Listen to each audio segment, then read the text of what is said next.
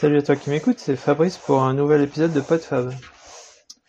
Alors euh, aujourd'hui je vais te parler de science-fiction. Euh, j'en ai probablement déjà parlé un petit peu, mais ça, doit faire un moment que j'en ai pas parlé. Et ça fait aussi un moment que j'ai pas lu euh, de choses transcendantes dessus, et comme là je suis tombé sur un truc assez intéressant, bien je voulais partager ça avec toi. ouais, j'ai pas, j'ai pas eu beaucoup beaucoup de lectures euh, très intéressantes euh, au niveau science-fiction ces derniers temps. Euh, je ne pense pas en avoir parlé ici, mais j'en avais parlé dans l'apéro des papas manchots. J'avais découvert l'autrice Connie Willis, qui est une autrice américaine, l'an dernier, et ben, je me suis fait toute sa, tous ses bouquins. elle a notamment une trilogie sur le voyage dans le temps, qui est super intéressante. Euh, qui est pas vraiment axée sur, euh, sur le voyage dans le temps d'ailleurs, mais, mais qui est intéressante. Voilà, puis donc euh, je me suis fait un petit peu tout, toute, sa, toute sa biographie traduite en français. Donc pas sa biographie, sa bibliographie. Et puis depuis, bah, je suis un peu, j'étais un petit peu en manque de lecture. j'étais même de toute façon à un point où j'arrivais plus à lire quoi que ce soit. Et puis euh, dernièrement, euh, toute autre chose, j'ai lu euh, Yoga d'Emmanuel Carrère, qui était très intéressant, qui ne parle pas que de yoga, qui en parle un peu, mais d'une façon assez intéressante, puis qui parle de lui, parce qu'il parle souvent de, lui, de son expérience. Et j'ai trouvé ça, j'ai trouvé ça sympa. J'ai dévoré le bouquin. Et puis donc ça, pas, pas de la, de la science-fiction, si ce n'est que je pourrais faire une petite pirouette en disant que j'ai découvert Emmanuel Carrère par euh, son livre, euh, sa biographie de Philippe Cadic, qui était un de ses premiers, euh, parmi ses premiers livres. Et, et, puis je te parlais justement de Philippe Cadic dans un de mes derniers épisodes, peut-être le dernier. Ça fait un moment, j'ai pas, j'ai pas, pas repris le micro depuis, en te parlant de la réalité. Et là, Là, j'ai pris un bouquin à la bibliothèque, à la médiathèque, euh, ça, me paraissait sympa, euh, d'un auteur que je ne connaissais pas du tout, qui s'appelle Ted Chiang, qui est d'origine, enfin qui a probablement des origines asiatiques, mais qui habite euh, aux États-Unis, qui est informaticien, je crois ingénieur informatique. Donc il n'est pas uniquement auteur et il a écrit pour, la, enfin il est il est pas tout jeune, hein, il est pas vieux non plus, mais il est pas tout jeune, mais il a écrit que des nouvelles. Et là, en fait, euh, j'avais pas fait gaffe, euh, j'avais été attiré par le titre et, le quatrième de couverture, mais en fait, ce, n'est qu'un recueil de nouvelles parce qu'en fait, il a écrit que ça. Et c'est son deuxième recueil de nouvelles. Apparemment, le premier avait déjà eu euh, énormément de succès. Je crois que c'est le premier, c'était Babylone ou quelque chose avec, à voir avec Babylone. Et le second, là, celui que j'ai, s'appelle euh, Expiration. Euh, et puis j'ai commencé à feuilleter un petit peu les nouvelles et il n'y a pas grand chose qui m'a qui m'a accroché. Je, je, lisais le début comme ça, les quelques premières lignes, premières pages. Il n'y en a pas grand chose qui m'intéressait. Et puis je suis arrivé sur la dernière. Et la dernière elle est assez importante, elle fait une petite centaine de pages. Et elle s'appelle. Elle s'appelle. Euh, elle s'appelle. C'est un titre compliqué. Et il me revient pas, je me le suis répété plusieurs fois, j'arrivais pas. Euh, enfin bref, c'est pas grave, je le mettrai dans les notes. C'est euh, la liberté, euh, l'angoisse et le résultat de la liberté, ou un truc comme ça. Bref, en fait, tu liras si ça t'intéresse. Hein. Si vraiment ça t'intéresse, je suis pas sûr que ce soit forcément super accessible non plus comme bouquin. Et puis, tu t'intéresses pas forcément aux nouvelles, mais euh, en fait, moi, la, science-fiction, c'est là où je voulais en venir. C'est euh, ce qui m'intéresse, c'est euh, l'exercice mental qui te permet, ce qui permet d'imaginer un petit peu des, comment serait la vie autrement, etc. J'avais une, une, définition assez intéressante de la science-fiction. C'est simplement et si, et si il y avait telle chose qu'est-ce qui se passerait? Moi, la science-fiction, je suis très très peu intéressé par, euh, voire pas du tout, même ça m'intéresse pas du tout tout ce qui est espace, euh, conquête, voilà, guerre intergalactique, les vaisseaux, les machins, les trucs. ça ne m'intéresse pas du tout parce que c'est pas ça qui m'intéresse dans la science-fiction. Ce qui m'intéresse, c'est plus de partir d'une hypothèse et, de voir ce ce qui, ce qu'il en résulterait. Alors souvent, c'est loufoque et ça n'arrivera jamais, mais c'est juste de d'imaginer ce qui pourrait se passer s'il y avait telle ou telle chose. Alors euh, mon gros gros euh, euh, mon gros gros chouchou c'est le voyage dans le temps.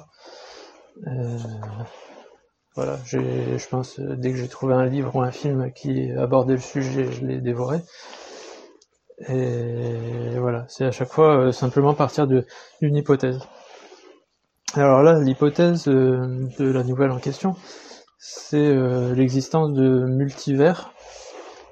Alors ça, c'est pas, pas quelque chose qui me branche spécialement non plus, mais c'est simplement le fait que euh, l'hypothèse du... Enfin, dans la nouvelle, il y a une machine qui a été créée, qui est à mettre en parallèle avec, je sais pas, les ordinateurs portables et Internet, par exemple.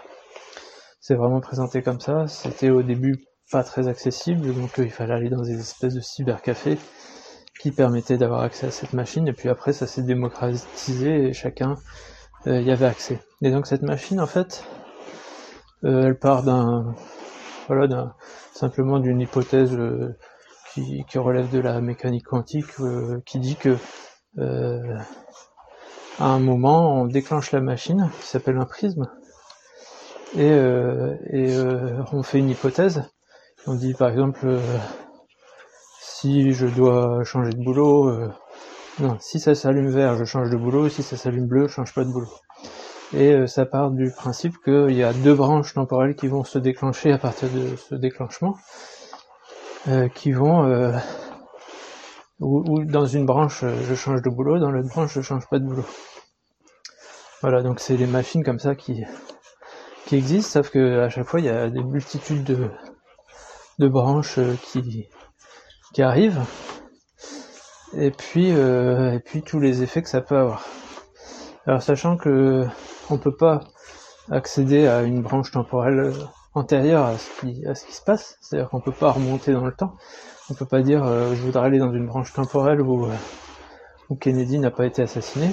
On peut partir que du moment où la machine a été inventée et, et, c'est déclenché, sachant que chaque machine a une, durée de vie euh, limitée, parce que en fait il y a une espèce de pont entre ces deux branches temporelles euh, qui est limitée euh, en quantité de données échangées, sachant que ça peut être du texte qui est peu peu gourmand, du son ou de la vidéo, et là en fait en 2-3 heures la machine est est plus, est plus utilisable parce qu'elle a utilisé toute sa mémoire. Et donc voilà, c'est ça, c'est le, c'est le, le truc de départ. Alors euh, la, nouvelle est super bien montée, elle, elle alterne euh, des, des, personnages qui, qui, agissent avec cette technologie et puis des explications sur euh, comment elle est apparue, comment elle fonctionne et puis les recherches que ça a permis. Par exemple, bah, il raconte que en fait même en, ne faisant aucune hypothèse, en lançant une machine, on se rend compte euh, rapidement que euh, bah, des petits phénomènes vont faire que les météos seront très différentes euh, dans les différentes branches, etc. Et puis on, va arriver assez rapidement sur les, dérives que ça peut avoir, les problèmes que certains peuvent avoir avec cette technologie comme euh, espèce d'addiction ou alors de, de, problèmes dépressifs, ou alors euh, toutes les magouilles qu'on va pouvoir faire grâce à ça.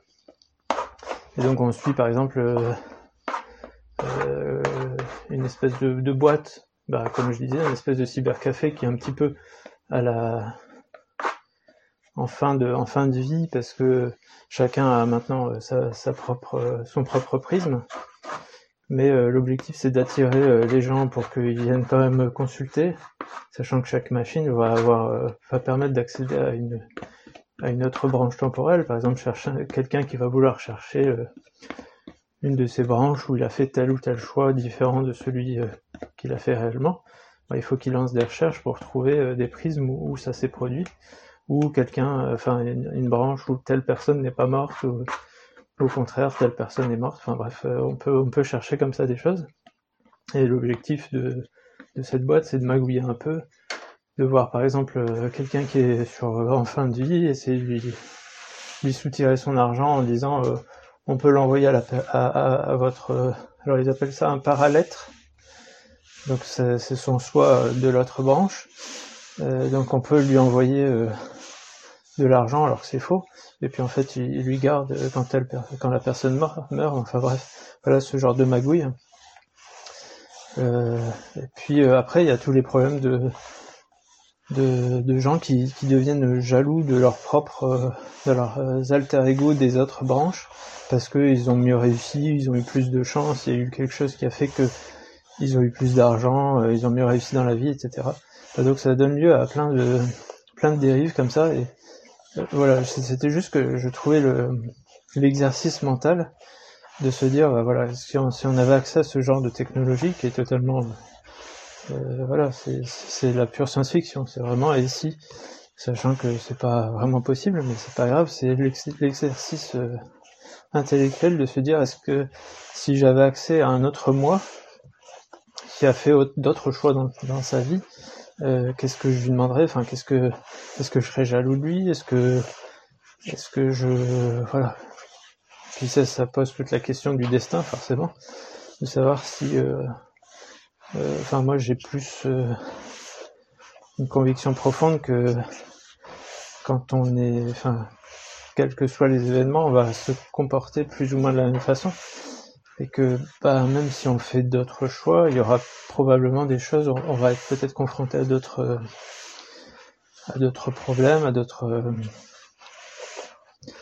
euh, d'autres épreuves euh, dans, dans, notre vie, mais on va on va se comporter plus ou moins de la même façon et euh, au final arriver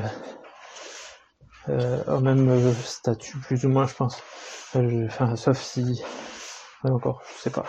Sauf si on gagne au loto, je dirais, j'aurais dit, mais je suis même pas sûr. Enfin, je pense que si on a une tendance à se comporter d'une façon, on va se comporter quels que soient les événements. Alors c'est sûr que dans les extrêmes, si on tombe vraiment au fond du trou, ou au contraire si on si on exerce si on, si on réussit plus que de façon espérée, ça va peut-être dévoiler certaines facettes de nous qui n'auraient pas été dévoilées en temps normal, mais je sais pas, de toute façon on le saura jamais. Ah bref, moi la, la, la question que ça me posait c'était euh, je sais pas, moi, par exemple quand je me suis installé en tant que boulanger, euh, j'avais plus ou moins comme projet avec ma femme, on, s'était dit tiens pourquoi pas s'installer en Bretagne? On était allé voir un endroit qui nous plaisait pas trop mal. Et puis euh, et puis ça s'est pas fait parce que c'était un peu plus compliqué de, quitter euh, nos deux régions respectives, d'être loin des grands-parents des deux côtés, etc. Et puis d'être euh, d'arriver dans une région qu'on connaît pas du tout.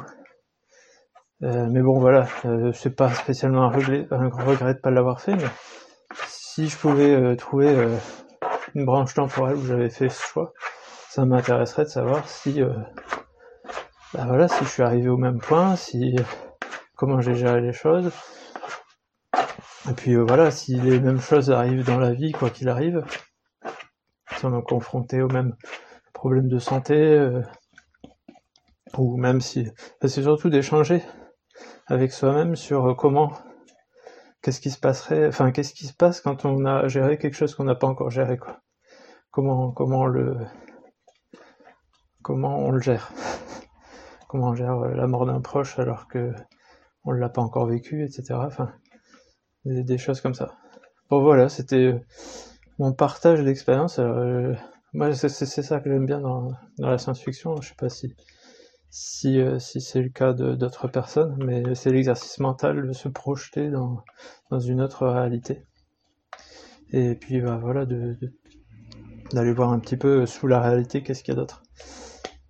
Donc euh, bah voilà, je t'invite à, si, ça t'intéresse, à, faire l'exercice, ou euh, si c'est pas dans tes voilà, si c'est pas dans tes intérêts ou si ça, ça te vient jamais à l'esprit de réfléchir à ce genre de choses, bah, de le faire ou, pas le faire si ça t'intéresse pas.